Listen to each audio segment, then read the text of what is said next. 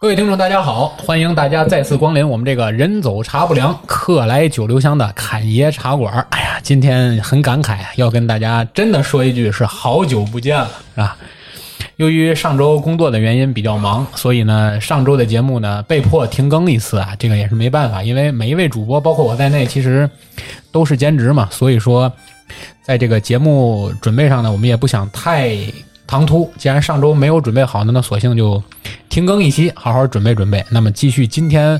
我们这个系列的更新啊， 今天我们请来的这个大主播啊，我们这个系列节目也是跟大家好久没见的一位大主播啊，这个让他自己来跟大家打个招呼吧。哎，听听众朋友们，我想死你们了！ 啊，一张嘴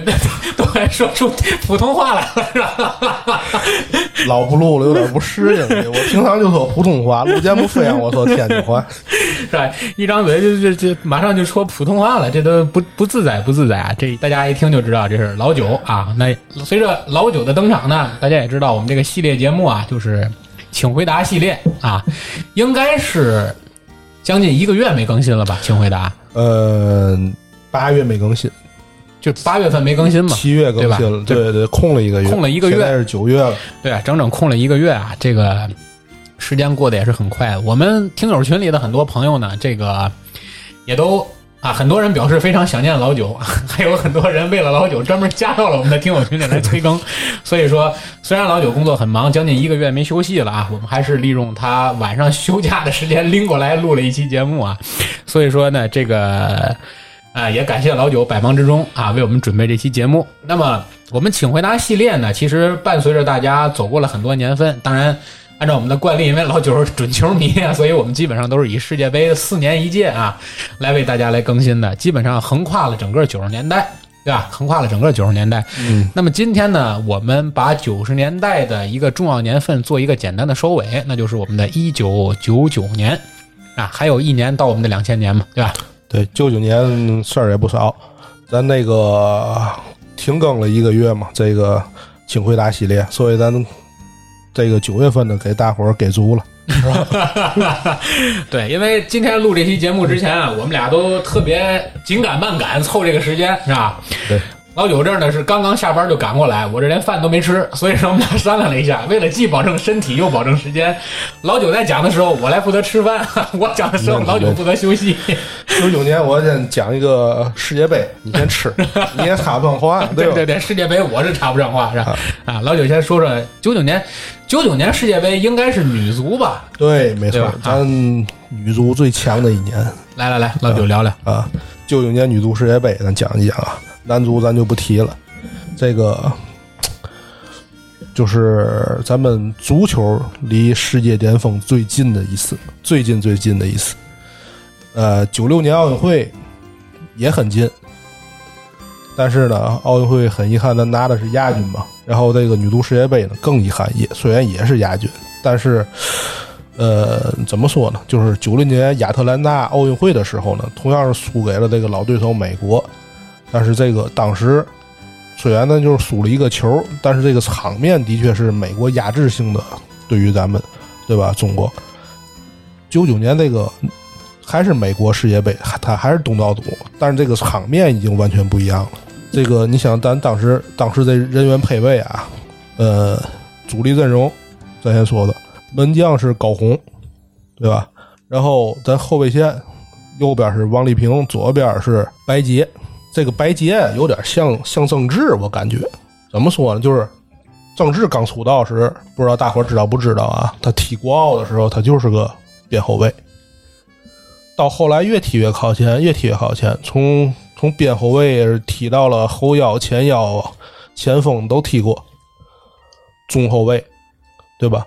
这白洁也是一样，这个他哪个位置都能踢。你看这个时候还是个小将白洁了，九九年这帮老大姐带着他踢，后来是变成了咱们女足的大腿了。很长一段时间内，他就已经后来就踢前锋了。这个这个轨迹啊，特别像这个郑智，我感觉。然后呢，就是两个中后卫呢，是一个是范杰，一个是温丽荣，这两个人也是特别的稳，而且还有个头球，进攻的时候。咱再说咱这俩边前卫，边前卫一个赵丽红，一个刘英，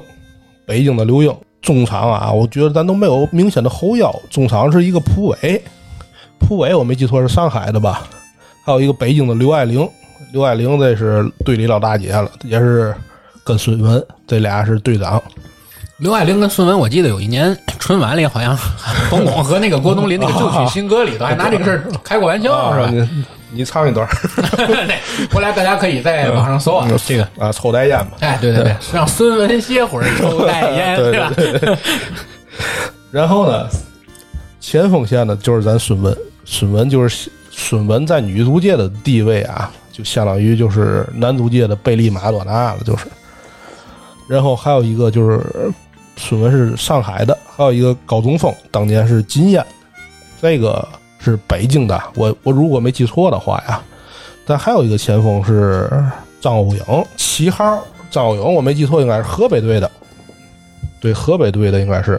现在已经病逝两年了，这个物是人非了，已经年龄不大，但已经病逝了。这个下半场一般对方体力不行的时候，就把张国英换上去，速度特别快，就冲一下。还有一个就是替补门将是那个我印象比较深的几个球员啊，替补门将是那个韩文霞，不知道大伙儿知道不知道？以前大连队鼎盛的时候有个主力门将是韩文海儿，那是他亲哥哥。这等于是哥俩儿。但这哥俩儿呢，在国家队啊都是二号门将，汉文海儿当时也是国家二号门将，他是欧楚良的替补吧？当时我记得是韩文霞呢，他就是高红的替补，在国家队一般，身体素质也特别好，我记得。然后这个咱从小组赛呀、这届世界杯咱说应该中国拿，其实从小组赛呀、就是切瓜砍菜嘛。第一场就是对于瑞典，瑞典是一个世界强队，当时对于瑞典还先丢了一个球，然后金燕跟刘爱玲连进俩，二比一反超给赢了，拿下第一场拿下一个本组最强的对对手吧，就是说白了，中国也是慢热，大赛也是。啊第二场就完全在状状态了，直接赢当时的这个非洲的这个冠军加纳七比零。这场球我也看直播了，我记得是一个中午的时候看的，就是相当于美国的晚场啊，然后就是当时看的也是挺激动。第三场赢的澳大利亚，当时还在大洋洲的澳大利亚三比一，等于小组赛三三场全胜。呃现在后来澳大利亚不归入亚足联了，踢他妈外围赛啊，他们都都跟着亚洲凑合。当时他是大洋洲，然后四分之一决赛呢，就二比零赢俄罗斯，基本就是我觉得这都不用出全力啊，玩儿的就赢了。半决赛对挪威，挪威是一个超一流的球队，当然在女足来讲，就是我记得挪威是首届世界杯的冠军球队吧，应该是挪威。半决赛觉得是个势均力敌的一个比赛，结果中国队认真了，这一认真不要紧，赢人家五比零。刘爱玲两个大世那个世界波，我太厉害了。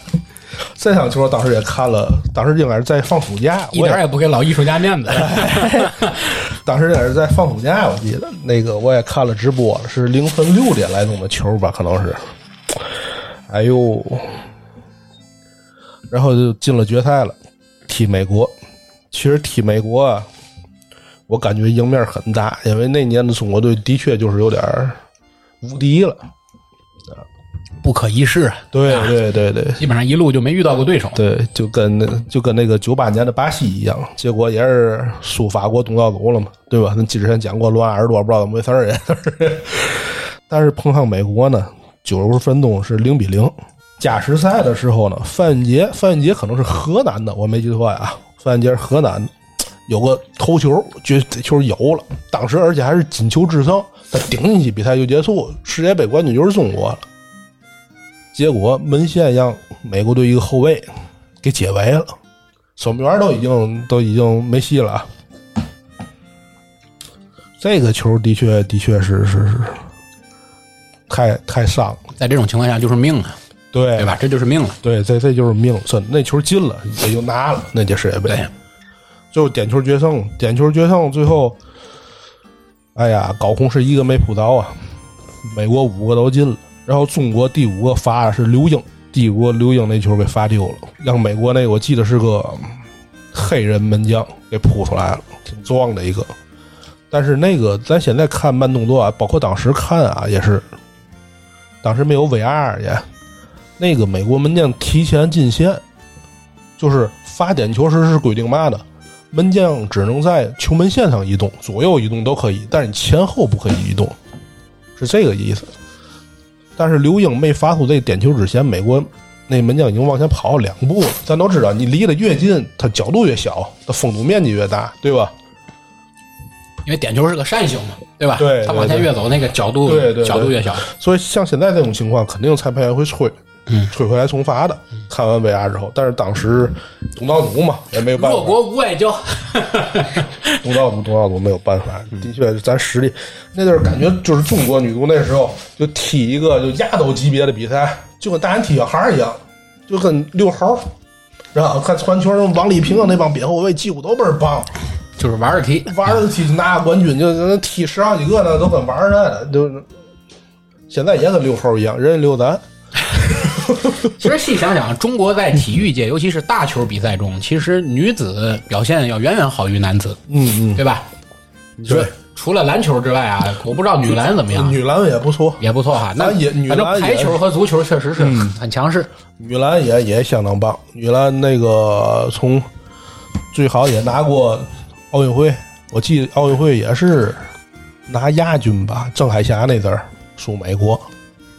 那已经很棒了。篮球那最好成绩就进八强，奥运会就是反比正作为天津人嘛，肯定对女排印象最深啊，对女女排肯定更不对用女说排印了，象比女较排深。到现在依然依然还特别特别强。那咱就简单的回顾了一下这个九九年的这届女子世界杯，就回不到你什么时候吃完的，什么时候就回不 完了。就吃啊，差不对多对了，差对不多对了。对，吃完咱就下一话题。咱现在可嗯以反过来聊聊，我们都能一块儿谈谈的。那肯定我们聊九九年，不得不聊的就是九九年的这些世界大事，对吧？也不用全聊，我们找几个有代表性的聊一聊，嗯对对吧？第一个，咱们说点什么呢？第一个必聊的肯定是咱们那个五十年大庆阅兵式，啊，建国五十年嘛，对九吧九年，四九年建国，九九年五十年，对对对半个世纪嘛，对吧对，这个是最整最整整数了，对吧？，对，十年、二十年，包括咱六十年都没有五十年那么整。当然，最整是一百年，那不久的将来， 再等等，再等等，咱都会见到啊，的。肯定会的，肯定会的，肯咱定得会的，咱咱咱咱好好活的，哎，对祖国美好生活在咱一个世纪嘛，对吧？嗯。但是在我印象中，确实九九年的那次阅兵式是非常震撼的一次阅兵式，对，对吧？对于咱们八零后来讲，的确是是很震撼，因呃为本身那一年搞得也很大，虽然之嗯前五年一大、五年一小庆、十年一大庆这种国家的规定嘛，对，呃但是再往前的可能咱也没赶上，主要是对吧？记忆也不深刻。对对对这个九九年记但忆是九九很年深确刻实记忆很深刻，是对吧？就走的太齐了，感觉第一次感觉对因那为你再往前是八九年，八九年那阵儿，反正我刚出生三岁，没印象，个 啊，对比吧？嗯大两岁， 就没有印象的这个事儿，对肯定九九年给大家印象就是第一整齐划一，对吧？这嗯是印印象最深刻的。现代化那些武器，对对对呃，火箭弹嘛，反正那阵儿也没见过嘛世面，的确都是哇，那都对对是随班长都看完对对了。对，哟， 这种感觉 呀，这是印象最深的就是五十年大庆，对，你像那阵儿那时候北京的小朋友们，就像咱那么大的，都参与了。对五十年大庆印象更深刻，因为他们基本都参与其中了。对对对对，呃包括其实今今年刚刚进行的这个大庆，其实也是北京参与很高，呃包括市民啊，对对吧？这个这个中小学啊中小这学块儿嗯对大学对吧？基本上都参与度很高。那时候比较羡慕首都人民，对吧？比较羡慕首都 人民。但是基本上好像这五十年大庆也基本上确定了未来这连续几十年这个国家大庆的这个基本上的这个模式和流程，嗯对吧？就是基本上怎样，反正在我印象中是基本上是那年来确定的这么一个嗯一个方案吧，嗯，这是我们不得不说，感觉到祖国越来越强大，对，的确是，对吧？嗯，这是民九族九自豪感，的确九九年的大庆。然后我觉得这一年要聊的第二个大事儿，那肯定我们不得不说的就是澳门回归嘛，对，对吧？对就是澳门澳门回回归因为香港是九七年回归的，嗯，那么紧跟着两年，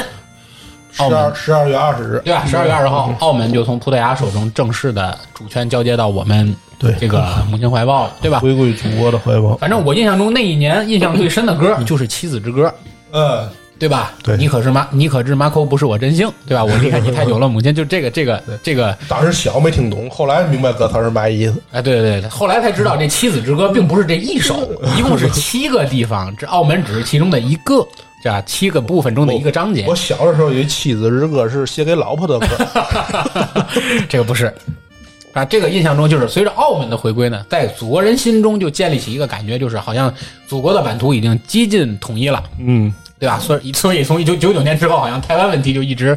被炒到了热点嘛，对吧？不断的就也是被被被不断的提及。但是九九年的这个澳门回归啊，紧跟着九七年，尤其九九年有大庆之后，就觉得国家在越来越强盛，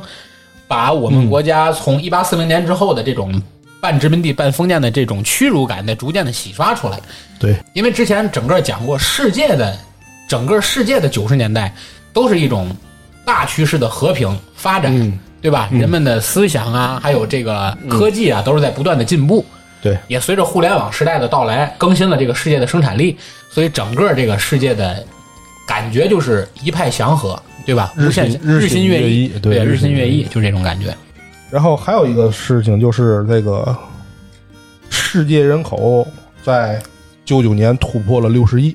六十亿是一大关，是一个大因国。为我之前啊看过一篇文章，好像预测那文章中预测，这个地球所有的耕地嗯种满粮食，在满产的情况下，所能养活的世界人口数就是六十亿。他在当时的这种劳动力科技水平下提出的，对，但是现在这个亩产这个， 所以当时的六十亿是一件大事，就意味着什么呢？意味着这个世界的人，当时的人心态是觉得这个世界的人口数已经达到上限了。嗯对所以我印象中，九九年那个时代，因为那个时候在大家的心目中，好像人口问题是一个巨大的问题。嗯对，其实现在目前咱们我查了一下，咱们现在的人口总数是七十五亿八千多万，就是又涨了十五亿八千万嘛，对对吧到现在这个二十二十一年了吧，二十多年，二十一年，然后，嗯，粮食问题还是以前，我觉我感觉比比以前要好一些，是吧？嗯，反正从我们，因为还毕是竟我还们是所接触的范围有限啊，就是对，反正哎还是生产力的这个科技进步带来对的福利，我觉得对是吧，我觉得就是是，当然还是以前哪哪穷哪缺粮，还是哪缺粮，对，但是这个问题跟跟二十多年前比，感觉咱们至少在从咱们的感受，咱中国的国内感受就是已经已经就是好多了，因为今年就是国家突然间又提出了要节约粮食的这个口号嘛，就导致前一段无论是中就是我们国广家盘的行动，对我们国家的这个媒体啊，还是外媒啊，都在宣传什么粮食啊，包括前一段好像这个问题都微博头条了嘛。 对这个，这不管粮食怎么样，这个珍惜粮食这是必须的。对对对，因为它本身是一个国家重要的战略物资之一，是对吧？而且也是人活着嘛，最重要的就是粮食。所以说，随着这个粮食的问题，在今年又重新被中央所号召，让大家珍惜粮嗯食，对吧？好像十个人最多要点这多少人不能点过十个菜？那个那个那个、哦有个说法，我嗯我我也没查这个说法，反正粮食问题又好像你一下你又嗯你被提点了多少菜，你饭让大都能吃了就行，你别回来你对吧？你十人点俩菜，最后你还剩了一个菜，那个对吧？嗯对对对对，反正就是六十亿这个事儿，我印象中最深的就是当时被无数，包括我们小时候学的什么社会课、嗯自然课，包括将来学的政治课，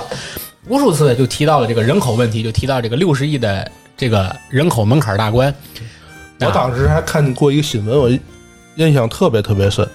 这个新闻内容就是嘛呢？第六十地球第六十亿个宝宝出生，我忘了是在欧洲，好像是在欧洲的一个国家吧。这个宝宝就是被官方认定为第六十亿个地球宝宝。只能说是官方认证，但是我估计应该也不是，这肯定呃那同肯一定不时是刻全世界出生人多了，对不对？这就是一个官方统计。对对那对那个对吧？你没上户口的有是人口普查还多少年做一次了？对，对吧所以这事儿正好结合到现在，就是我们国家现在正好在进行第四次人口普查。嗯，对吧？然后那天居委会过来送这个调查信哦一封调查信表，嗯送调查表的时候，我还仔细研读了一下我们今年的这个人口普查的情况。其实我觉嗯得真是国家对于人口普查的这种细致，嗯，对于人口普查的重视，包括对于这种基础大数据的收集，我觉得可能是越来越专业了，给人的感觉。嗯对吧？所以，我们借着这个节目啊，虽然我们节目号召力有限，也希望所有听到我们节目的朋友能够积极的参与到这第四次人口普查里来，因为这个对于国家发展是一件非常重要的事儿，起码让这个国家真正知道老百姓的实际生活是怎样的。对，制定政策嘛都是很有很大帮助。这个数据越贴近于，不可能百分之百实际，但是越贴近，对于咱们这个领导层做这个决策越有啊利。越有用，越有用，因为这是一个最基础的、最真实的数据收集。我们是一个正能量节目啊，节约粮食。还是那节句约话，十个人你点俩菜你也得都吃。你这上一上一个说明这饭馆是真难吃，十个人俩菜剩一个吧。 OK，这是我们说的第三个事儿，是吧？就是嗯第、第就是六十亿人口大关是在一九九九年突破的国内我再讲几个吧，咱对国内的几个这个网络事件，啊。就聊网聊络聊公聊，司一个一个咱一组啊，这是一组，一个是这个马云在九五年辞辞职，正式成立阿里巴巴，就那十八在杭州那十八罗汉，大伙儿应该也都知道，咱不不细说。他提出这个口号，if not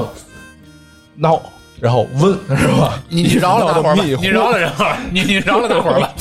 不重要，不重要，什么意思？你给解释解释。呃，不重要，不重要。 如果不是现在是那什么时候呢？ 如果不是你，我是谁？是吧？如果不是我们，那又是谁呢？对吧？你是我，啊，我是对。如果不是我们，那又是谁呢？对吧？好吧？其实翻译过来就是，我们我们是方言节目，不要做成双语节目。不是不是不是，翻译过来就是那个还有谁？对，没错儿。然后第二个就是马化腾，那个腾讯公司的 OICQ，当时还不叫 QQ，是 OICQ 开通，在九九年，他成立公司咱讲过是在九八年，对吧？他这个 OICQ 的这个这个呃上线是在九九年。哎都说这个马化腾刚上 OICQ 时假扮女网友，是有这事儿是吧？ 哎，我也听说有这个，但是我估计应该不是吧？ 抚慰男网友的心是吧？对对对，我也听说有这事儿。然后下一个就是李彦宏在九五年回回国，在两千年一月一日，就元旦那天，前一年第一天成立了百度。李彦宏啊、马化腾啊、马云这些大佬，现在咱说是大佬，走上咱的这个舞台都是在九九年。所以大家也想，很多年轻的创业者，包括现在坐在话筒前的我和老九， 其实都是从一个点滴的梦想开始。很多人其实和马云啊、马化腾啊，包括李彦宏他们同时起步，但是有可能有人这个行百步者半九十嘛，对吧？大部分也都放弃了，对但是他们一直坚持到今天，而且干成了现在这个局面，一来是因为他们锲而不舍的精神，二来不得不说命好。的确，他们是改变了，咱改变了世界的，至少改变了中国，是的是的算是是的改变了中国，是的改变了咱们现在的一好多的生活习惯，生活习惯这个很重算是改变要了，很多对吧？生活习惯让。中国的速度越来越快。对，嗯。然后还有一个就是陈天桥创办了盛大网络，这是一个游戏公司，像传奇啊传奇啊啊什么，对对对，对都也都是。 实话实说，我没玩过这款游戏。嗯好吧，哎，我说一个你玩过的游戏吧， 你说那个 CS 玩过吗？那必须的，反恐精英那必须的。就是九九年九，九年哈，九九年出品的，呃，九九年的时候出品的这款游戏，其实就是聊起反恐精英，其实这就是我们一个时代的回忆。对。对吧但在咱中国火肯定不是九九年，那阵儿还不错，我觉得应该是在零一年左右，反正应该是我的印象当中啊我上初高中的时候，对，零两千年下半年，零一年上半年开始火，对对因为对之前还不是都玩红警二呢，我们天天的。因为基本上在中国游戏在 CS 之前吧，是很明显的一个一个的断代。对，从红警开始，红警九五、嗯红警九八、红警两千、红警二，然后就开始中间再穿插着星际，对吧？星际星际二，然后帝国、帝国三，嗯，对吧帝国？时代，嗯帝国时代，然后、然后再往后就是 CS，对反正就那阵儿你去我们所谓的网吧或者电脑房，对吧？就是你甭管是、啊是官方的，是是是，局域网比那个 那个正式网重 要，对局域网很重要那时候局域网 重要是吧？就基本上你看大家玩的就是这些游戏啊，还有暗黑，啊。暗黑二对对吧暗黑那个时代还有就是英雄无敌，啊，对吧？英雄无敌系列，整就是基本上是统治了那个时代的。所以说，但是 CS 基本上就是那个时候一你去网一吧一，统江山了，给对他一们统江 山，一嗯进去以后全是，对吧对？然后那时候我印象很深的就是那固定的几张地图嘛，大家最常玩的仓库， 啊，沙对吧漠？沙漠 Dust，嗯然后后来玩血战，啊，血战对吧？而且这款游戏之所以最出最，早玩的那个是一个小镇的，那那叫嘛？呃，就是意大利。，意大利对对吧？意大利，然后你躲在那个二楼阁楼上，还能听到那个帕瓦罗蒂的那个歌声， 对吧？然后就是这个游戏之所以出名，出名在什么呢？神奇神奇在于我平时在办公室有一次中午吃饭的时候，跟我们办公室两位老先生聊天儿，两位老先生都四十多岁 了，在他们的大学时代也是这款游戏，八零后已经四十了，老选四十多岁哦还真啊就是不要叫老 选了，对对对对，虚长几岁，虚虚长几岁，岁。虚长几岁，就是就是五十岁上下的人，其实他现在玩的也是这款游戏，就是现在也不过是，现在豪放平台嘛，还在玩依依然好多人在玩，还在玩虽然现在都已经吃鸡大行其道了，但对是对对对对。但是我感觉还是 CS 更过瘾一些。对对对，反正那个时代，我确实也见证了很多身边的大神，对吧？那阵儿真的有人会玩甩狙，我一直觉得这是个传说。啊，当时你看那个国外那些比赛，的确都是甩一，他们往前跑的时候都低着头的，对就低着头，然后枪口冲下，突然就就是一个甩狙，就对，这个真的很难理解。我那阵儿以为这个就是一个传奇，这是传说嘛。后来真的我发现身边有人会甩狙的时候，我觉得这真不得了，对吧？当然，甩狙具体是什么，这个不在这里解释，你懂的就懂了，不懂肯定不懂。 啊，呃这是我们说的这款游戏啊，也是借着这个互联网时 代吧，哎有点对吧远，咱还是甩说出去互联网吧，啊，转过来说这互联网。还有还有一些论坛啊、网站，这等等了，咱就一带而过了，不不细讲。天涯这网络社区，太到今天依然是很重要的一个。九九年成立的天涯，嗯。携程网、当当网、八八四八、菜鸟人等等等等，都是九九年成哎我立的。在这里，因为大家都很多朋友了解我，知道我工作老出差啊，我在这里不得不说一下携程这个事情，对我真是印象颇深。我印象中，携程给我留下的第一个印象就是我那阵儿刚工作，零几零几年的时候，一零年、零九年左右刚出差的时候，嗯，我在火车站等火车的时候，有人过来给我，就类似于就是推销啊或者推荐，就是一张携程的一张卡，嗯，当时给我的印象就是那种跟发小广告、小传单没有区别，就是推荐你使用携程。当时死活也想不到携程能成长成长到今天这个样子。就是 可能是个习惯呀、我订机票一直用 携程，我不坐飞机，所以不用携程。 我不是我我订机票一直用携程，但是好像他们好多人说，好像别的网站什么飞猪什么的会便宜啊什么的。 是这样的， 他们是这样，就是如果你长时间的用一个网站，你会越来越贵。这机票哦，是吗？就是你换，比如说你你不不坐飞机嘛，你对啊现在下个携程，咱俩订同一天同一个航班，你会比我便宜，真的 吗？你可以试试。行，一会儿订一张。然后就是，如果你或空两个月你不用，你也会便宜。他就这个对于这客户，你他一旦养成你的习惯了，你习惯于用它了，反正你就不比价了，是吧？对你也不比价，因为你第一次用，哎，觉得你比一下价，哎，比别人便宜；第二次用又比别人便宜，你就后来你就也不比了，你就习惯性了，它其实就贵了。 都是奸商，都是奸商，不能使。所以说大家多比比，多看 看，到现在依多然要下几个 APP，对，依然要保持比价的习惯，对对吧？多货弄比几三个家手手机号。 OK，这是我们说的这个携程，对、啊，引出来多说了两句，是吧？对，那个菜打人我。那阵儿觉得上学时候，这个这个东西也是个挺挺有意意思的，对，但是后来好像莫名其妙没没有火起来，了，对就吧？挺火，那阵儿特别火，但是是挺火的，China 就是人有一个接接班蔡纳人的是是人人网吗？人人网，对吧？对啊，人人但网，人人网后来也校内没嘛，校内内，啊，就是校内校内是现在也没了，好像也我前两天没了我突发不奇是想前。两天，前好多年就没有不了。是我前两天啊，还突发奇想，我想，因为我在那个人人网上好像还有很多曾曾经传了很多照片嘛，嗯我还说得看看过去我年轻时的样子，找一找老照片。后来我发现这网站都登不上去了，对，是吧？所以说，哎呀，等于就是那感个慨啊呀、校内是解放蔡纳人的。你想蔡纳人没了，还是就是咱说白了，有有有有一个同类型的给他给顶了。因为因为因为那对阵儿说白了，蔡纳人还不够突出，我觉得这样更好啊，不够突出，个性化。不专业是吧？感觉他就是这是班集体的，你留一句话，我传张照片，在这对对个对是是大伙儿在维护的一个班集体。对对对对这就是校内网就更突出于个人了。对就而且每个人有个主角。对对对对对，吧？但是其实我更喜欢采纳人啊，但是你肯定会被个性化这东西所取代。是但是你说为什么这个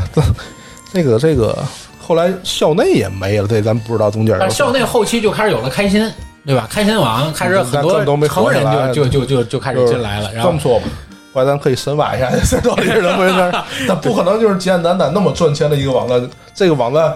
我觉得是不是因为微信的诞生？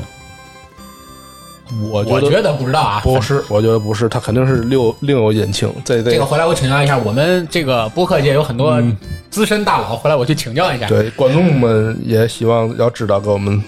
留言，对，回对来吧如果觉得大家觉得有意思，我们可以专题做一期节目来对哎聊聊这些网站怎么没的，对不对？啊我，我就想知道我是怎么没的，不 想知道我是怎么来的。是吧对对对对对，啊，这是我们聊到了这个话题。那后面再转我 话题是不是？我我啊再你说一个，哎你说，行吗你说，你说我。再说一个那个萌芽杂志社在九五年创办了新概念作文大赛哎呦，这是个大事儿啊！啊、新概念作文大赛你参加过吗？我没参加过，但是对我影响特别特别大，包括萌芽杂志，就是对我那个那个时段吧，就是萌芽也是对我影响最大的一个此杂时志。此刻坐在你对面的我，嗯新概念作文大赛三 等奖。哎呦，那这事儿你聊 吧，你怎么看那个北冢愧人那篇文章因？为新概念足球大赛在我印象中真真正正捧红的一个巨星就是韩寒嘛，嗯就是啊韩寒就是韩寒第一届一等奖对，第一届一等奖啊北冢贵人韩寒，是吧？然后他类似于什么呢？是第一次把写作这件事情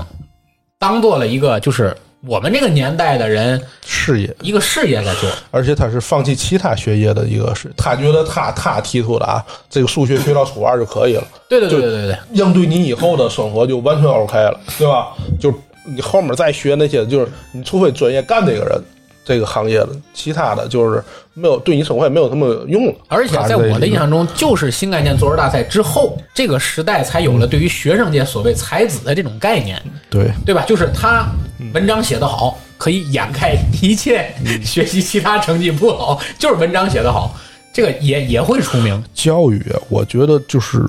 人不偏执，出不了大师。这是不我疯魔不成活嘛，对对吧？咱那个陈景润大师，他就研究数学，生活自理能力就差点儿，对就基本走道不能自都能理撞到电线杆子。你你对吧？你这个事儿，他培养全才就没有培养，就是就培养不出来行业顶尖人才，就是这概念。你学美术的，你一定要好英语，你肯定就会把它给耽误掉嘛，对吧？你他画的再好，他他他他他英语没过，对政治没过，他照样他接受不了最高等的这美术教育，对吧？哎，这怎么说呢？这个可能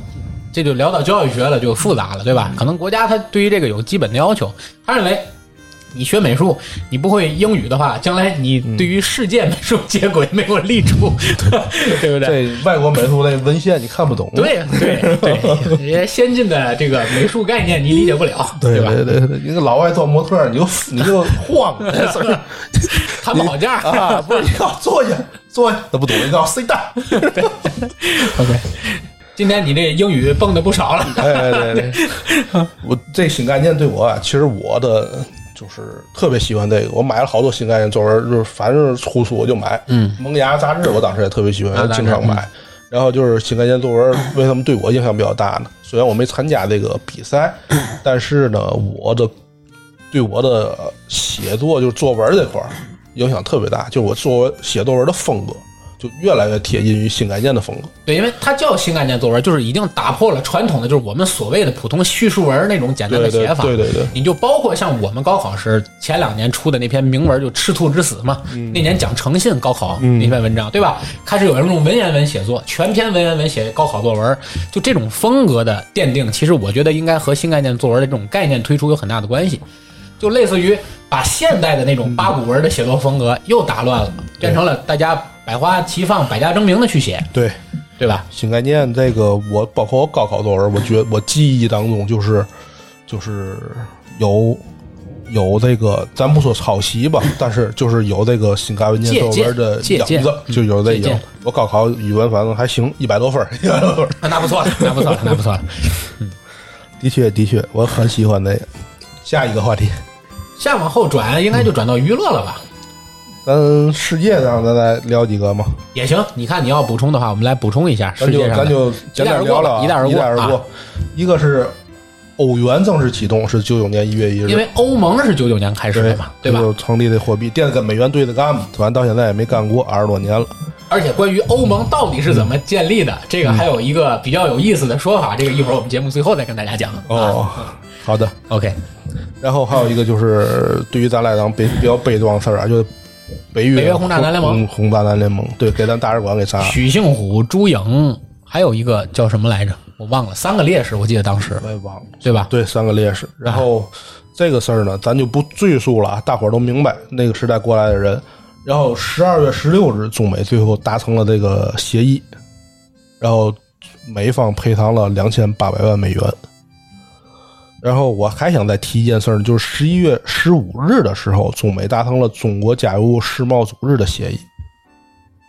咱那时间点就是这个意思。十一月份就是中美达成加入世贸组织协议，然后十二月份就一个月之后，十二月十六号就达成了这个赔偿协议。呃，我们在这里不过多赘述啊，对对只是只是它有一个前后关系。 嗯三个烈士的名字应该叫许幸虎、朱颖和邵云环，我印象中，嗯，对吧？对因为对当时也是长篇累牍的，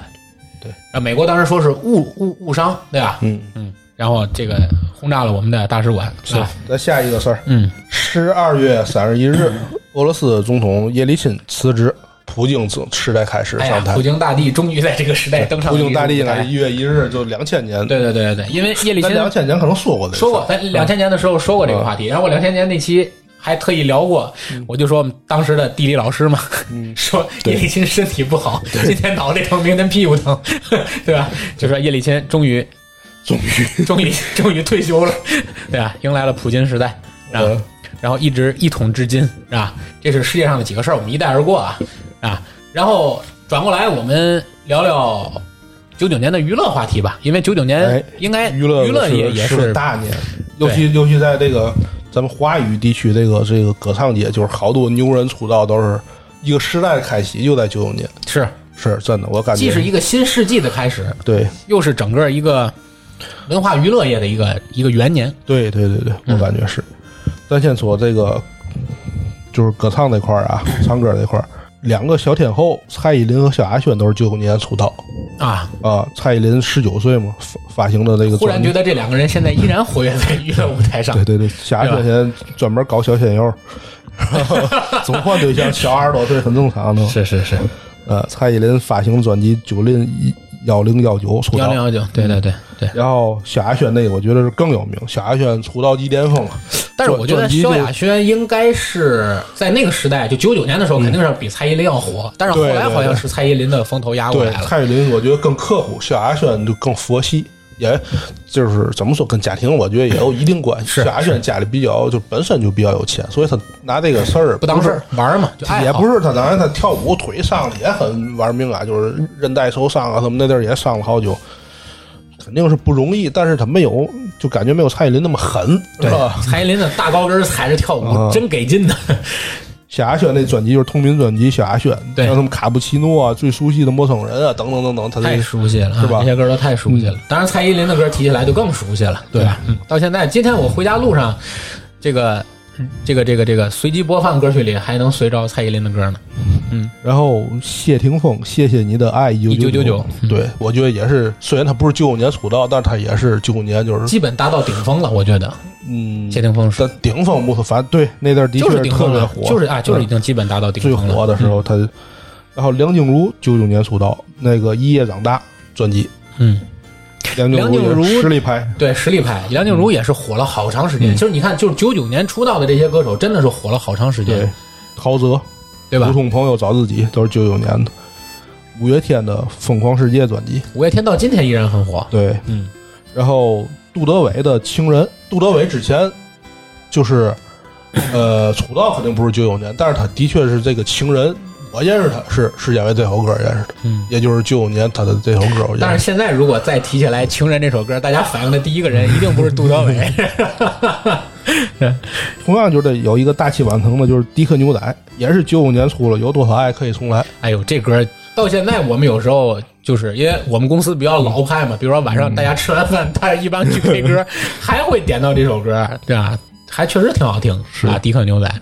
嗯，还有包括当年有一首《屋顶》，是当时九五年是吴宗宪和温岚唱的，但是那后来好像是周杰伦他们翻唱了吧？这首不是屋顶翻唱是周杰伦写的，周杰伦十五岁时写的这首歌。哦，啊，真不对，吴宗宪不就是他的他的伯乐吗？是当是时吴宗宪唱跟温岚俩人合唱对唱的这首歌，当时周杰伦还没有出道，九五年。难以想象。 然后呢，还有还有梁咏琪的《中意他》，就是那个生一个胖娃娃，就那 个啊啊，还有张宇的《雨雨一之下》，雨之下都是哎那呀年的。对，然后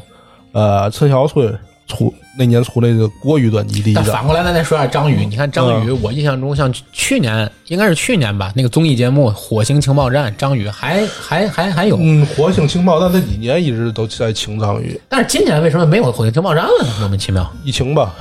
疫情跟他们有什么关系？不知 道这个进不了观众了嘛，他那一帮后面好啊，多人的都不行。对对对对对，你像就是那个月下，现在不正在演月下了吗？乐队夏天二，然后不拖到都乐队乐乐队秋天了，现在已经开 始了，知道吗？但是他，你看他，你想那种乐队的节目，你不进观众，那有什么意思呢？对也是这个《火星情报站》也是没观众不好玩对他那种节目，就是每一个进场观众都要做核酸检测，啊，那太费劲了，对对对太费劲了。然后就是那个陈小春出的专辑《大明星》，里边有那个没那种命，没办法啊，提没那种命，对对提对一，下这这太专业了，这这歌个我我呀，一般 KTV 我五音不全，就会唱个笨小孩儿，然后就是没那种命。对这歌旋律比较简单，对对比较比较简对单，对对，这有时也能唱跑调儿。嗯 那不容易啊。然后咱再说一个范晓萱，范晓萱是当时是以前都是那种就比较儿童歌曲那种感觉，对，对吧？我要洗澡啊，健康歌啊，健康歌嗯这个。九九年范晓萱其实那都是经纪公司给的包装，她其实不是这种人，她不想走这条路。她九九年就下定决心转型了，嗯，她就转制作人了这块儿。她就后来的歌跟以前就完全不一样了，从九九九年开始的就是。范晓萱最在我印象中最新的一次印象就是那个刘维出道的时候唱的那首，呃，因因为什么？因为你是范晓萱是那首歌吧？哦，我知道刘维，刘维唱过，哎呦忘了叫什么歌名儿，就是因为范当时范晓评萱委就是范晓萱嘛，嗯，然后当时啊哭的不行啊那首歌，对，但是你看他转型之后的人气就没有以前那么高。这 个人你是想做自己呀、还是想事？实证明经纪公司说话有时挺管用 的，是然后那个林志炫出的《单身情歌》，九九 年，哦，《单身情歌》是九九年的，对，王那真王够老的了，王感觉菲的专辑《只爱陌生人》，这就是港台的，咱们流水账一样跟大伙儿说一下。对这个然后咱说咱大陆了，对大陆的那英的征服那英啊，啊，但是那英九九年应该已经很火了，就很火，啊但是征服这首歌像就《是相约酒吧》，它就已经很火了嘛，对不嗯对？对，山不转水转就火了。 对，而且那英到今天依然很火， 这个很要命。征服那挺有意思，就这样被你征服，是，脱光了所有衣服。 你好好唱，好好唱。然后那个金海心是九九年出道的，《把耳朵叫醒》。但是金海心好像现在没什么声音了，是吧？金海心前些日子，哎，我想想啊，演我看的期数少啊，就是说错了，莫怪，就是那个姐姐那个里边就有金海心吧？乘有风没有吧？乘风那是破浪海心，海海陆，不是金海心吧？是吗？《乘风破浪》里，我印象中没有哦金那我海记心错了。啊，我印象中没有金海心哦，不是金海心，是那个谁，我记错了。以前跟林俊杰带他出道的啊，那个金莎金莎，啊，对对，啊金莎，哎都是老金家人嘛。对，孙楠的《你快回来》，九九年的，然后赵薇的还出张专辑，九九九年那首叫《拨浪鼓 《 爱情大魔咒》在里面吗？我都不》，知现道。在他所有歌也都在里边，他就出拨过浪鼓那首歌我还会唱的，拨浪鼓咚咚咚，对对对对香对港对连对同红，对吧？对这对首对歌对我印象中很，因为我跟你说啊，前两天我莫名其妙的去，也不是莫名其妙，就是随便晚上睡不着觉看那个嗯《王牌对王牌》，啊，然后里面有一有两期嘛，一期回忆《还珠格格》，嗯一期回忆那个《情深深雨蒙蒙》，嗯，然后《情深雨蒙蒙》那个主题曲，当时他正好放那首歌的时候，把所有《情深雨蒙蒙》的演员又都叫回来嘛。哦，然后当时我哎呀，我对那首歌一下就产生回忆了，就当时看这个《情深深雨蒙蒙》这电视剧嘛，然后就顺便翻过来又听了好多赵薇唱的歌，就听了这个《拨浪鼓》 这首歌啊。那个时代，《爱情大魔咒》《拨浪鼓》，包括他在那个《情深深雨蒙蒙》里唱的那些歌，《小冤家》呀，《上海滩》啊对对对，对包括这些都都都有啊，还是还是好不想错，好想，那是谁唱的？也是，他，也是他，好想好好想，想好想，那是吧？对，然后那个还有羽泉出道那年《最美》，哦，最美，后来包括奔跑啊什么的，对吧？对羽泉对，羽泉后来现在是已最美经是已彩经虹是在最美那个专辑里边吧？我记得应该是对吧？应该是彩虹是在那张专辑里。第二个第二档应该是冷酷到底啊，那对个，印象中羽泉最后一次在我脑海里的印象应该是是他们俩解体嘛？解体不是那个还是白百合的事儿，我就不知道啊，就了，白百合，他是不是退出娱乐圈儿吗？陈羽凡对吧？ 就剩胡海泉自个儿了。昨天我刷抖音还刷胡海泉带货了，在那儿还。哎呦，真是可怜啊，嗯没办法，这是多少年了？九九年到现在也二十多年 了。我就记得当时就是看电视啊，看一个娱乐节目，河北卫视就他们唱最美在那儿参加娱乐节目就推推这专辑，换那个天津卫视也他们俩，北京卫视也他们俩，就所有卫视都他们俩在那儿推专辑。其实细想想还是挺努力的，对吧？确实挺努力的。对对，公司挺给力。然后呢，就是小朴朴树，朴树啊，九九年出道，出的我我去两千年那张专辑太经典了，《白桦林》啊，那些花儿啊，New Boy 啊全都是那张。因为在大家的印象中，朴树的那个声音、那种苍凉的感觉，还有那种曲风，应该是那个时代的一个清流，就是跟其对他的音乐的制作风格是大相径庭的。对，呃，应该算是摇滚的其中的一个分支吧，还是啊，它应该算民民谣的谣分支，，民你民谣像的白分支。桦林就是一个悲悲的故事，然后那些花儿就很文艺的一首歌，对吧？能对能你肯定有共鸣的。有嗯有有，我印象中，我大学毕业的时候，就是我大学毕业的最后一天，我把我宿舍里所有的，因为我就天津人嘛，把所有的外地的室友都送走，然后转天我收拾行李撤。呃，那天晚上我在校内上，就是刚才我说的校内上，写了一篇长长的文章，回顾我大学的整个这几年的生活，然后里面配音选的那个配音就是那些花儿，哦，那你回顾都是女同学哎，好好聊。 ，New Boy 我也很喜 欢，你这一下我都回不来了，你这一句话带着我。很牛吧什么的，是 吧？就是觉得这个就是特别高兴，到两千年了，那段就是当时的心气儿哈。是，然后朴素咱聊到这儿，后面花儿乐队九九年大张伟，单位，当时我上初中，第一个未成年乐队，未成年人当主唱的乐队，这么说吧。对，当时他还不到十六了嘛，十六对是未成年人，我当时是十几。我们班有个同学特别喜欢，喜欢大张伟，就是当时他刚出道那年呀，然后还给他写信了，然后，然后居然给回信了，啊真的回信了，然后大张伟给回信还寄了一张就是他们乐队四个人的那个海报，四个人签名，我印象特别深。真不错。呃，当然，我们如果现在有听众给我们写信的话，我们也回啊。嗯我们之前也回过了，对不 对？啊，最好铁邮票寄我们，大家在听上去，我们掖在胳膊腿儿 上。再给炖了吧，对不对？嗯是吧好，然后那个啥，确实是，然后这个大老师一直火到今天，对对吧？没有新裤子也是那年的，要他们都哦，新裤子也是那年的，新裤子也是那年的哦真是的，我还以为新裤子是最近 的，旧裤 子现在。是吧？嗯大老师活到今天，包括前一段儿南薛北南薛北张是吧？还是还还是北张南薛的，就是薛之谦和大张伟嘛。啊，那他们俩搞笑的，那对，两个歌手同时时又玩综艺嘛，对这当时对就有有，现在也是就是当时啊，我后来我总分不清，就是彭磊和彭坦，我一直他们俩以为他们俩是亲戚了。达达乐队那个彭坦啊，主唱我彭磊不是新裤子的吗啊，对彭磊不是新裤子，我以为他哥俩，他妈这人俩没有关系。吧 姓彭就是一家人，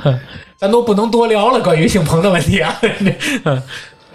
然后还有那个西城男孩，九九年出道，啊，You raise me up，对吧？？思维，思怎么怎么读这单词不读。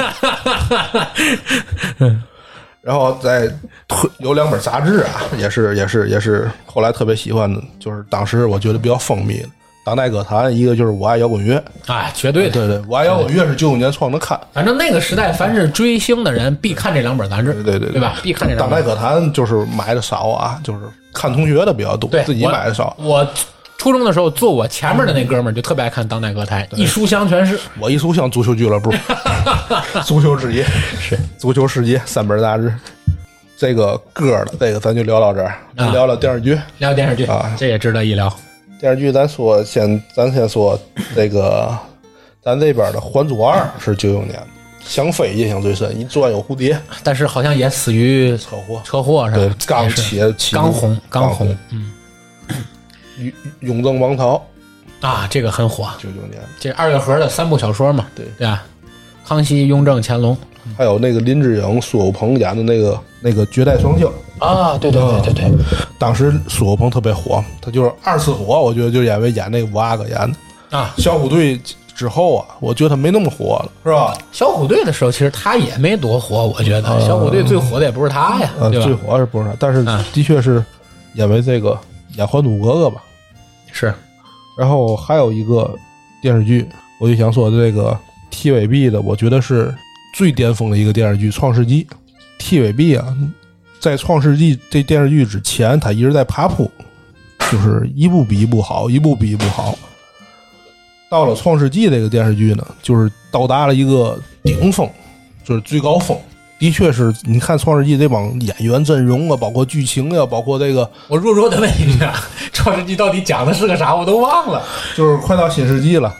要要努力工作， 要创世纪，哦就有哥仨倍儿好，知道吧？一个呢就是脑筋比较活，懂弄点小那个钻点小空子啊，弄点小偷小摸啊，这个；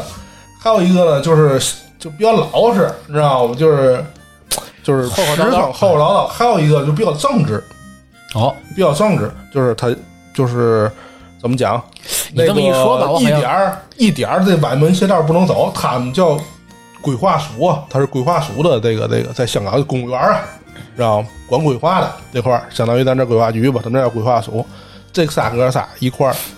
就是当然好多支线啊成长故事，哎，这仨哥仨一块儿做买卖吧，说白了，弄楼盘、炒房地产那块儿。但是后来你觉， 后来又变成了这个，一开始你觉得这个最不按常规出牌、最坏的这个罗家良演的这个角色，最后成为最好的人，最后那个最正直的，最后最邪恶，就港剧不就是这种吗对？大起大反转大大大反转转、大起大落，对对吧？然后这个，我就是感觉他到达这个之后，《创世纪》之后，就是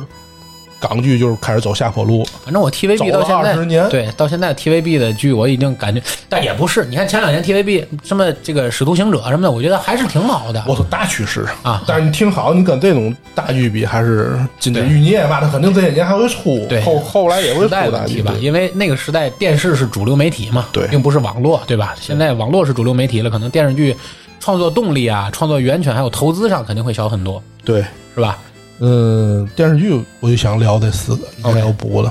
我这头没有关于九九年的，因为我九九年时太小了， 没有什么具体的回忆。那咱聊聊 电影，电影啊，电影可以多说说。电影，呃，先说那个张艺谋有俩，我的父亲母亲和一个也不能少，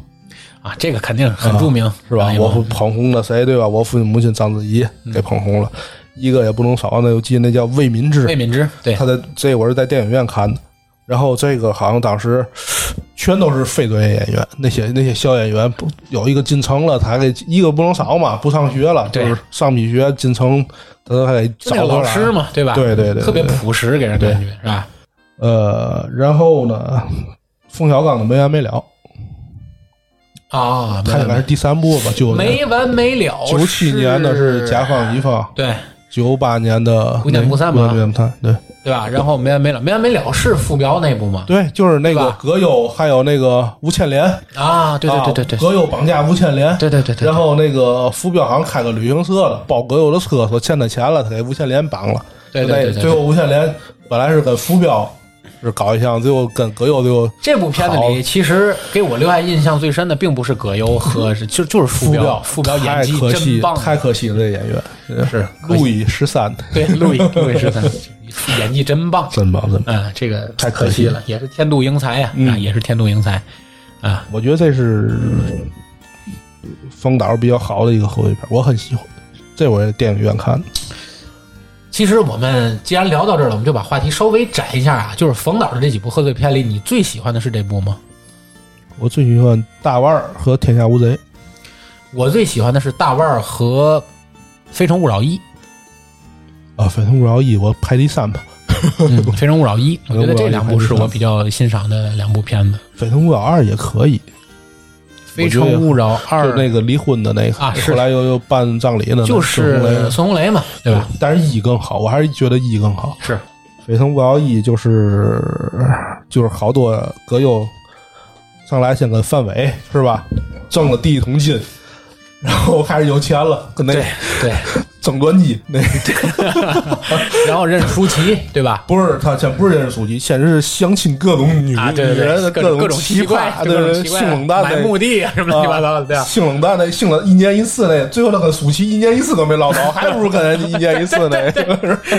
是的，是的，是的，还有带肚里带孩子的哎，反正挺有意思的那部 啊，挺后有来意就思的。跟认识舒淇，跟舒舒淇跟范公信是怎么地的，然后后来去那个日本，北海道他为为什么拍第二部？因为第一部给日本带火了，啊，他对对就对对想一个，我得必须得拍第二部，我得把中国的旅游景点带火。哎，我跟你说，是吧看完一的时把候啊啊去，三亚了嘛，看完一的时候，我是特别有想法要去趟北海道，因为我觉我得也是太漂亮了。后来它不就是因为像它是那种那种雪景那种是吧？那种立的那种杆儿，告诉你雪到多深到哪儿，是是泡泡温泉对吧？四而姐且四姐妹那儿看看，对吧？ 下代跟跟那黑帮那个黑帮那个 还真哭了，我发现你是 上礼那是是是，这挺有意思的。反正当时我还确实是挺想去趟北海道的，但是一个是没时间，一个也是没钱，然后就没去成。北海道要单独去，它不是说日本全境游你去趟北海道，是就是北海道地要方单独独去，要单独去。嗯，你现在禁飞了，你更去不了，哎，他不进飞我也去不了， 花团去。 对我只能拿澡盆滑着去。嗯不是，我就说你禁飞了，没说人家禁飞，我就说对你我也没法坐飞机，没法去北海道。嗯拉绕回回来，来。绕回来，绕回来。 我记得咱冯小刚咱讨论过这 对冯对小刚这对个对，哎然后再推一个港片儿《枪火》，我比较喜欢。嗯，这个就是应该是杜琪峰的吧，就是警匪片儿那种枪战片儿，特别港式那种，我特别喜欢这片儿，枪战片哪个不港式？啊就是典型的那种港片儿，就那个那 帮人吧，那你闭主眼角都能回忆起来这些主情节。角是那帮人， 哎对对，还是那帮黄秋人。生他们，对配角还是那帮还是人，那帮人女雪儿吧， 有时候这几部剧都能串起来想， 都是一样的。然后还有就是咱没事儿偷着乐，我也特别喜欢哎九呦九年的，这是一定要跟疯大家狂好好推荐一部张大民，这在那电视剧张大民之前，对吧？对，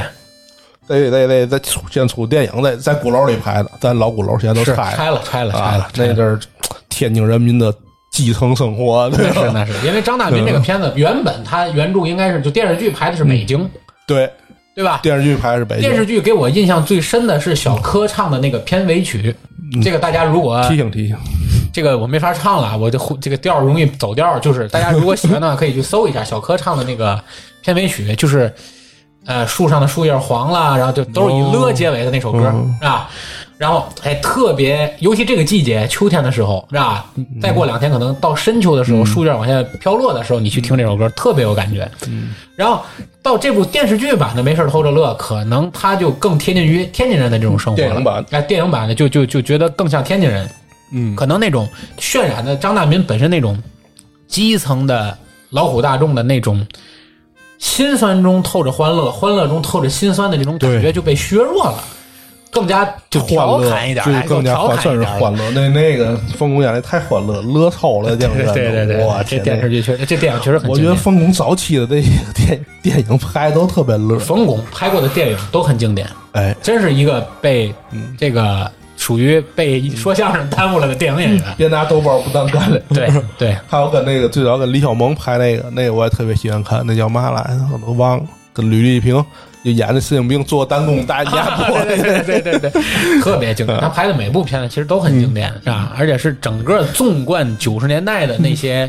比较喜剧风格的电影，啊是 吧？开那车 QQ 那边行，靠开墩儿大的， 对对对，嗯，这是冯巩那年的这部片子，没事啊儿偷着乐。还有一个大陆的片儿，爱情片儿，《爱情麻辣烫》啊，啊。咱为什么提个这个电影？这个就是我觉得比较早期的这种，咱在咱大陆来讲分段式的这种电影，但是每段跟每段之间还有点联系，哎，是吧？一个故事一个故事的。就包括到现在这种风格的电视剧或者电影都还挺实行对对啊，分段式啊，对，所以咱单独说一下。然后咱再说港台的这块，还有一个《喜剧之王》，那是一定要说的。呃，《喜剧之王》这个星爷啊的电影嘛星爷九九年的电影，对，这这倍是儿棒跟那张个柏是芝对吧？张柏芝，嗯，啊，张柏芝，柏芝吧，是叫柏芝，我不知道，无所谓。人人家不是人家不让叫白芝，自己哎白白痴嘛，有谐音谐柏音芝梗，，柏芝，柏芝，柏芝 谐。音梗，是吧建国。对，包括那九九年张张柏芝还拍了一个《星愿》跟任贤齐，是叫《星语星愿》吗？还是就叫《星他那愿》？个歌叫《星语星愿》，哦这电影叫《星愿》。也很经典。对，就那年张张柏芝芝的玉女形象嘛也是那年出的道。对你想想，他那个九九年还是好 多人出艳道，艳照门是哪年来着？我忘了。零七年了，哦那那靠哦太远后了，，太远了。哎，脱口而出零七年， 看来你记得很牢靠嘛。然后那个那阵儿张柏芝比现在漂亮多，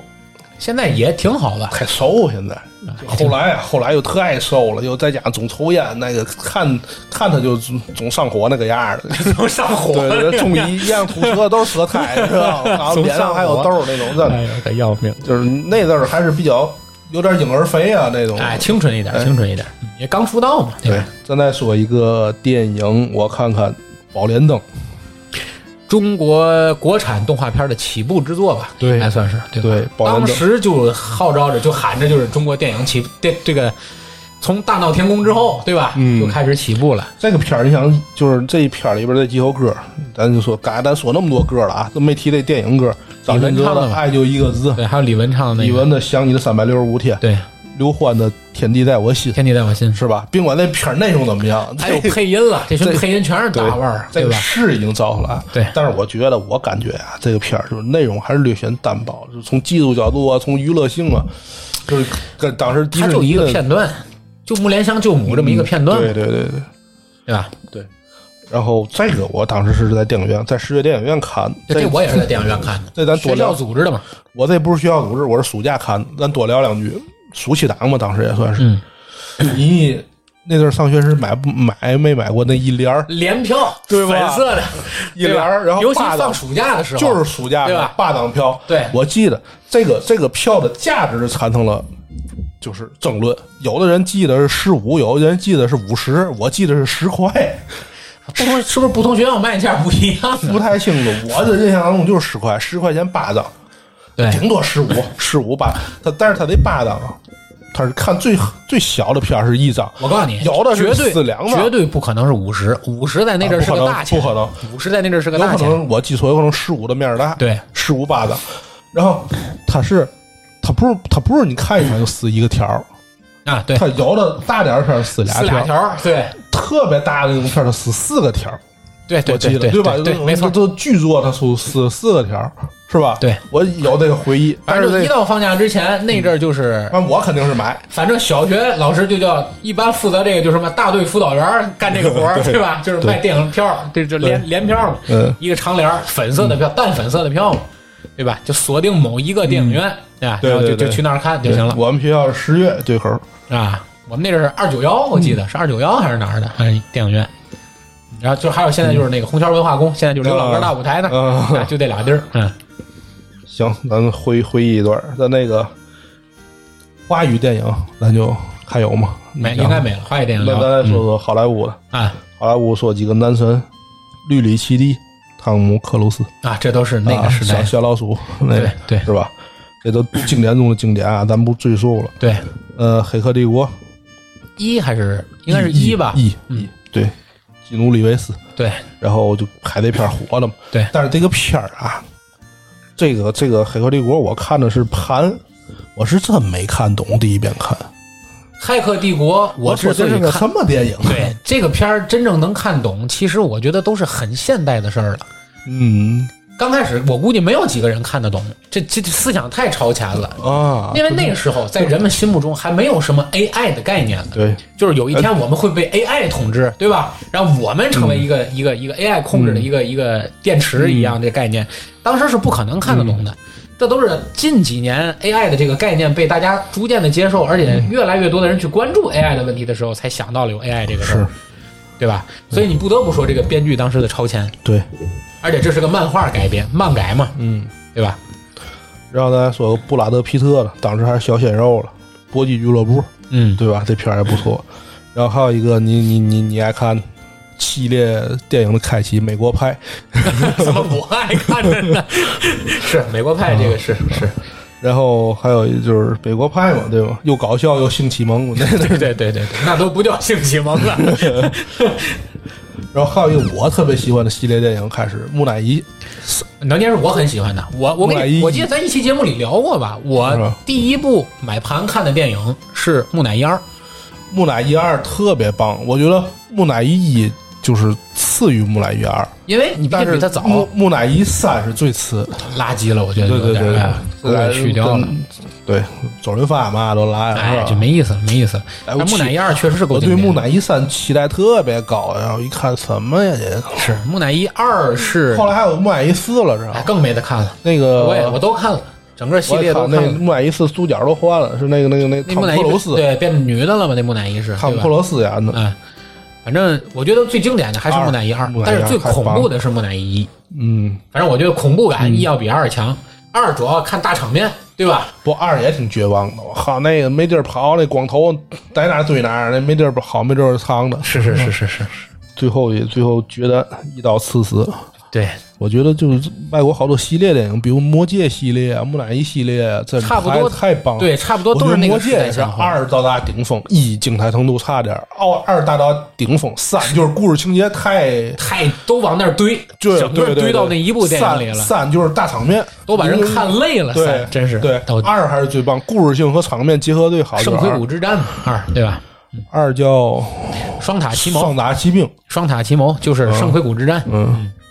这是我电们影聊的，当时就是我们聊好莱坞，好莱坞九九年的这些嗯比较经典的电影，对吧？现在聊两个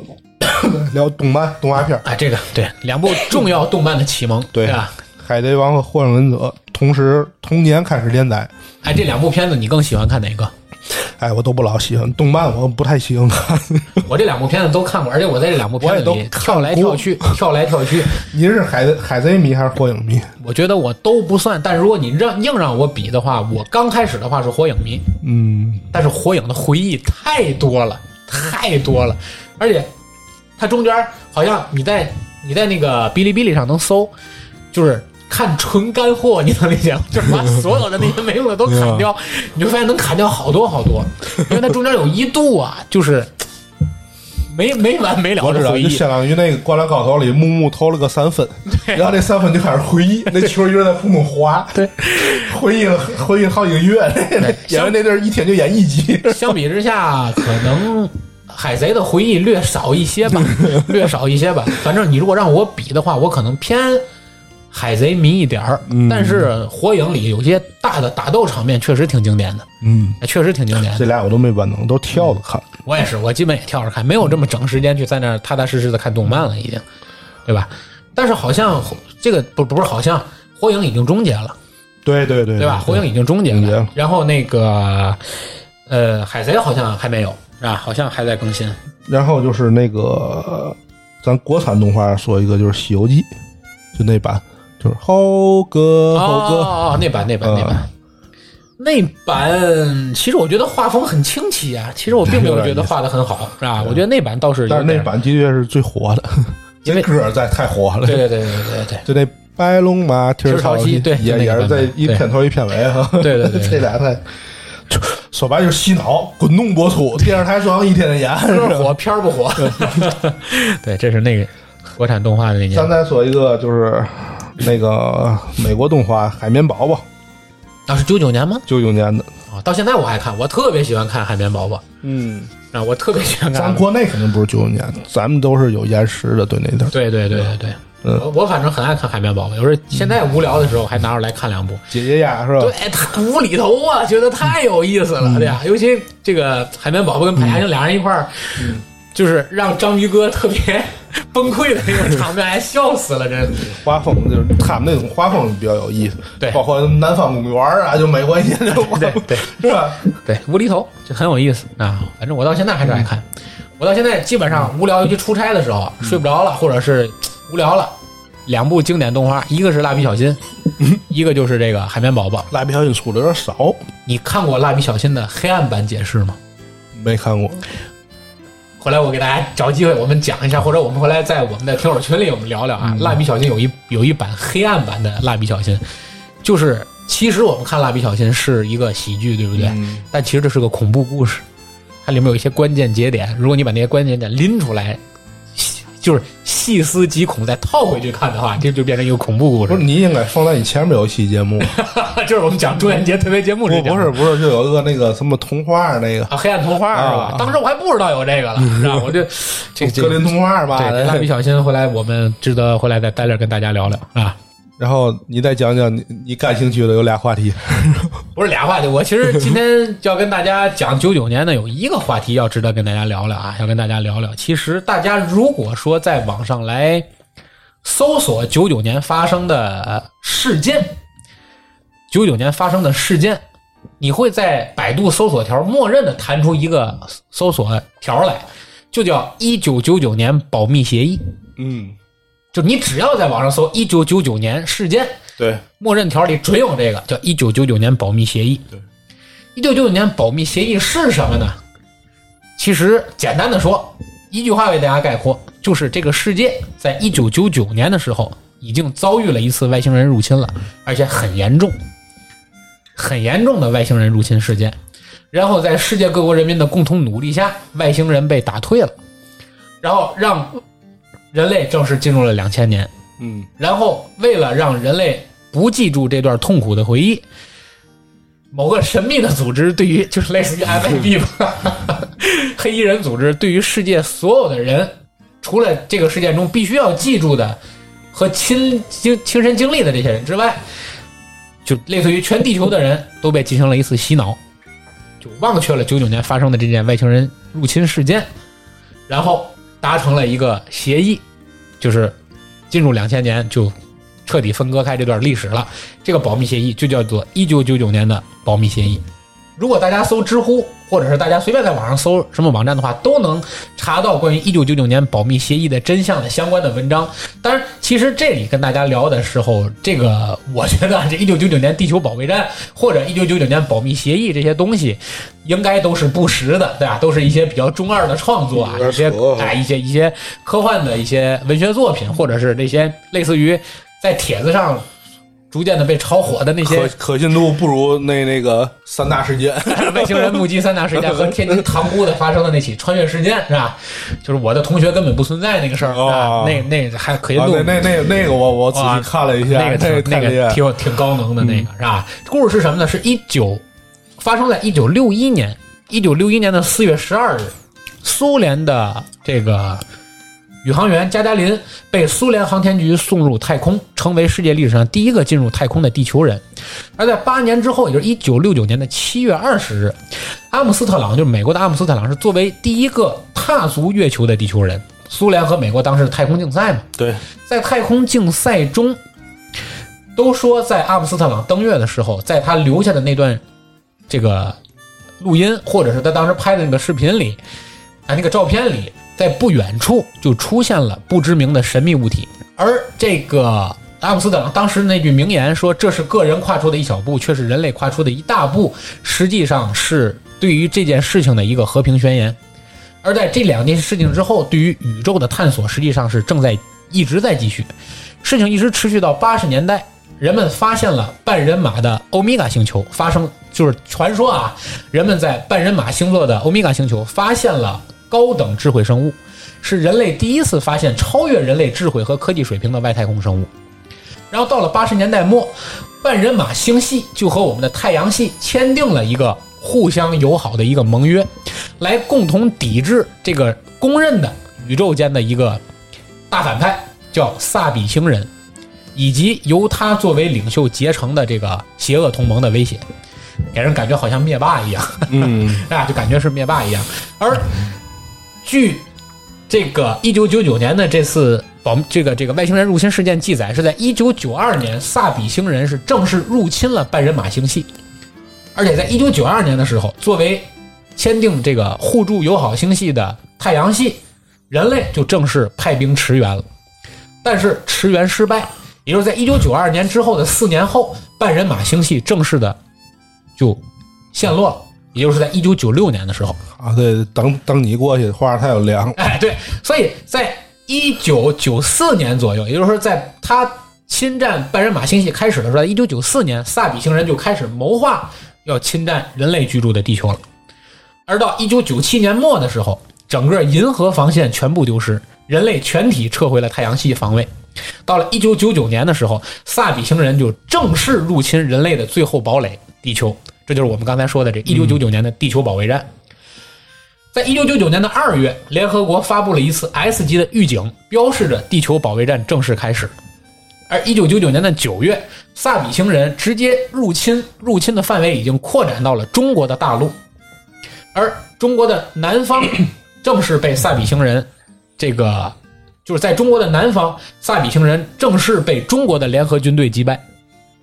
当然很中二啊，这个 记载是被中国人击败，是吧？然后呢，打破了正式打破了萨比星人不可战胜的这个童话。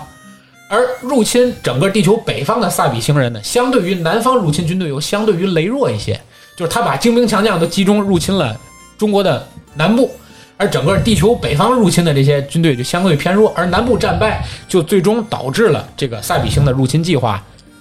前期就不顺利。北极熊就给他干了，哎， 就就特别不顺利。而到了一九九九年的十月，萨比星人决定轰炸地球，然后当时地球上正式派出了三大舰队，啊，女娲舰队。伏羲舰队和神农舰队，你听这名字都是中国的舰队， 都是中国的舰队啊！就双方爆发了惊天动地的地球空中防卫战。嗯，一九九九年十二月，人类和萨比星人在月球展开了最后的决战，而在最后时刻，中国的一艘著名战舰叫“麒麟号”，舰长叫董鑫，带着满腔的怒火，率舰撞向敌人的主舰，最终牺牲了自己，奠定了这场战争的最终胜利。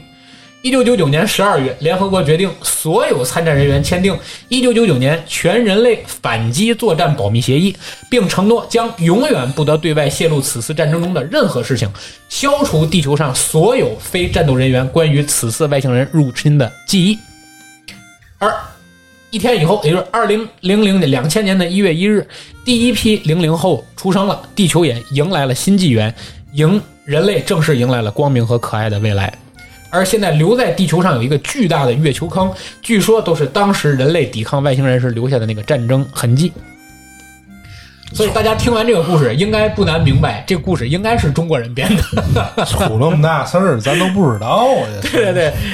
这个，但是其实关于这个一九九九年保密协议呢，到现在为止，你在网上搜，在贴吧上也好，在互联网上各种论坛上也好，都能找不到是很多好。多人就言之凿凿说他们都签过呀。对，很多人都说他签我过。看我不记得啊这事儿，但是好多人都言之凿凿说他签过。一九九九年保密协议最早其实开始出现在一条微博上，你像九九年时的微博还不是一个很火的事儿了吧？应该九九年哪有微博啊我？不是是不不叫微博，好像出现在某一个论坛上，啊，应该论是对吧？坛应该上是出现在论坛微博上。没有，那博客都没有了，还拿何谈微博呀？对，现在能找到的最早的例子应该是二零一三年的三月六日的十四点二十分，一个微博的博主叫说给树洞发表了一个一九九九年八零后九零后大战外星人抵抗陨石，最终拯救了地球和零零后的网络段子，引用了这个故事。引用了这个故事。然后呢，这个说给树洞的这个博主呢，其实是给了一个开放式的一个论题，所有的故事其实就是在这个论题下面，大家用留言、只言片语拼接成的整个的我们刚才说的这个故事。太扯了！但是紧接着这个微博就炒成了一个公众事件，就像病毒一样啊，在短时间内在全网迅速扩散。然后八零后和九零后的很多网友呢，借助这个中二的情节，就开始看热闹不嫌事儿大吧，就开始往里添加了各种诗意呀、包括这个有带有要挟性的回复啊，等等等等，跟风玩梗，让很多人就相信了这个保密协议的存在。我还是觉得塘沽那同学失踪事件比较有意思。 对对对对对，包括有几个重要的名人，第一个叫何菜头，还有一个叫非我思存，还有一个叫史徒子等这几个特别著名的当时的网络名人，又对整个故事进行了加工和扩充，小说式的创作了这个一九九九年的集体拯救世界的悲壮故事。所以到现在为止，我们这个这个故事就是一九九九年战绩创作体， 嗯，迅速的就开始走红网络，开始了一个全民的创作模式。这个其实就特别相当于世界上的有一个挺著名的一个网站叫 SCP，嗯也是构建了一个框架，然后大家往里填故事，啊，然后就是一个故事大接龙，哎，类似吧，就类似于一个把这个一个集体创作、网民集体创作的这么一个事儿。再加上有很多戏精的网友吧，在这个故事上就逐渐添油加醋啊，发挥想象力啊，逐渐的就把自己的1999年战绩的一些回忆啊，等等等等，就都加进去，丰富了这个故事，就逐渐形成了我们这个聊的这个1999年3月6日发生的这起外星人入侵世界的一个大事件，是吧？然后呢，二零一三年的三月十号，B 站的一个著名的 UP 主叫 Nice 鱼丸上传了一条恶搞的视频，就叫片名这个《决战一九九九》。这个故事的内容就是一九九九年萨比星人入侵地球，人类奋击抵抗地球的这个故事。而到现在为止，这一段视频在 B 站上的播放量已经达到了几百万次的播放量，所以这应该就是这这个我们所说的1999年这个外星人入侵地球这个集体创作事件的根源来源以及后面的发展啊，这个其实就是借着这个机会吧，跟大家聊聊。但是实际上，这个1999年保密协议呢， 要是玩梗，其实还有很多官方在这次玩梗，就官方还借助这个机会玩梗。最早的一次官方玩梗是在二零一零年的十二月十五日的联合国的记者晚宴上。联合国二零一零年的记者晚宴上是把这个一九九九年战绩真正提出来，而且还在这个晚宴上聊了一下，这一下就把这个事儿给传大了。 哎，他外国小朋友签那百保密协议了吗？还也有各种版版本传，到最后就成了一个全网创作了嘛，啊，就成为一个全网创作了。然后其实这个大家明确一听就知道，这是一个纯粹的一个调侃和一个恶搞的这么一个事儿啊。但实际上它也印证了，就关于千禧年到来之前的一个世界末日的这么一个预言嘛，嗯，对吧？也是借着这个机会就把这个事儿传的就越来越多了，因为千禧年的这个。千禧年世界末日的预言最早其实叫是这个一个法国的著名预言家，我要没记错的话，应该是叫诺查丹马斯，他最早提出来的这么一个预言。因为有人说他曾经成功的预言了法国国王亨利二世的死，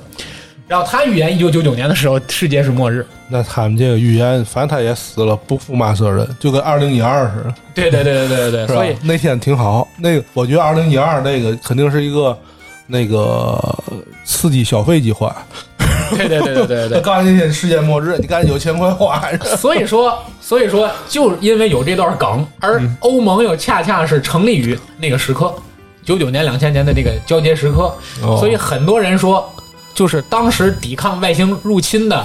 几个重要的组织，就是欧洲的联军，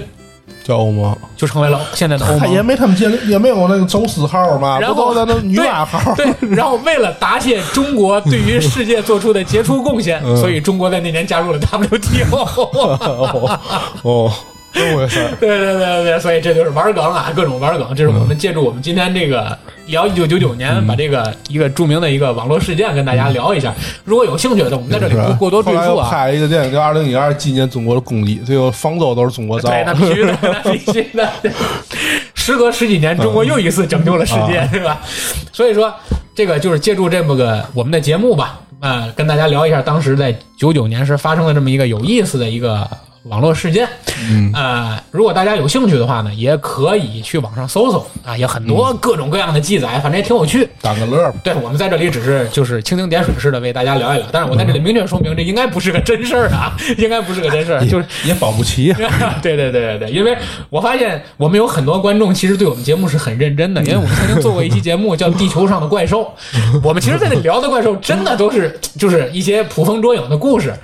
但是有很多观众对我们提出了批评，认为我们对于这些怪兽的蜥蜴人是嗯那对对个，对对，蜥蜴人、天鹅人什么的，有很多观众对我们提出了批评，给我们节目留言，认为我们对于这个考证不够完整，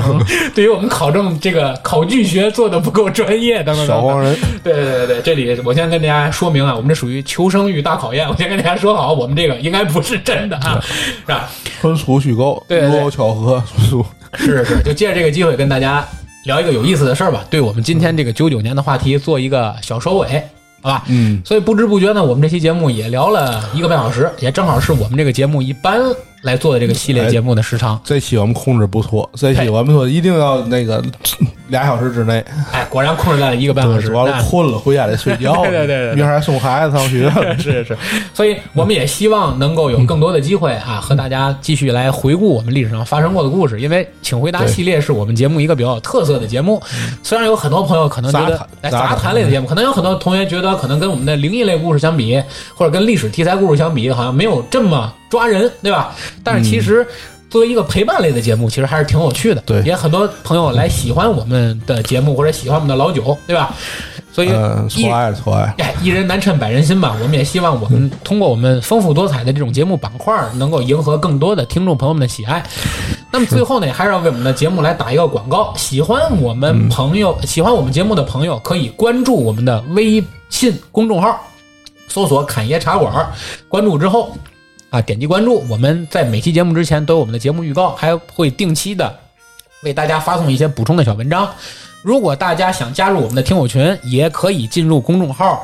之后选择加入我们的听友群的方式，然后和我们取得联系，会有专门的我们节目的后台人员来帮助您拉进我们的听友群来。我们的听友群现在也在逐渐的扩大，而且基本上每天都会和大家有互动啊，和我们的主播也好，或者我们听友之间啊，彼此每天聊一些有意思的话题，嗯啊，包括什么美剧啦，什么什么恐怖故事啦，真实经历啦，等等等等，每天都在聊。你要闲的没事儿干，加入群还是挺长见识 的，嘛人都有的，嘛人都有，挺好，对各行各业，对吧？对，而且我们这些大主播也都在群里，所以大家也都可以随时来撩一下，对吧？下个月我应该就没有那么忙了，十月份啊啊，咱希望我也多录录节目，尤其就是最近也只只是连这个请回答系列都没有保证，对咱也就是其他节目更别提了，对对对吧？对对我希望咱下个月多录两期，请回答系列咱肯定接着录，然后其他的节目呢，我也尽量吧，尽量咱我多参与两期，太好了，太好了，那太太好了，因为有老九参与，总觉得节目的趣味性就明显提升，对吧？ 然后呢，我们在这里也做一个节目预告，因为我们听友群里有很多朋友最近提出了，希望我们能够做一期关于减肥的专题节目，因为我们之前做嗯过一是、一期关于健身的专题节目，嗯，但是有很多朋友觉得可能针对性不够，希望我们就做一期关于减肥的一个专题节目。那好，我们在这里。答应大家，我们会尽快为大家制作，争取在下周我们这期节目能够跟大家来见面。如果大家喜欢这类节目，或者大家最近正有减肥计划，对吧？对那么也可以来关注和留意我们这期啊节目啊，因为这个我们也会这个我咱是专业的。有两绝个对专业，还有一个成功案例都在这啊，摆没着错，了没。错，没错，没错， 是吧？这个我们会跟大家来具体聊一下我们的这个减肥的系列节目。好了，时间不早了，我看啊，那就不过多的占用大家时间。呃，我们这期节目就到这里，也非常感谢老九在百忙之中能够做客我们的节目，继续为我们来 应讲该解应该 自己的事儿呗。一九九九年，好，这里是人走茶不凉，客来酒留香的侃爷茶馆，这期节目就到这里，大家再见了，我们下期再见，拜拜拜拜。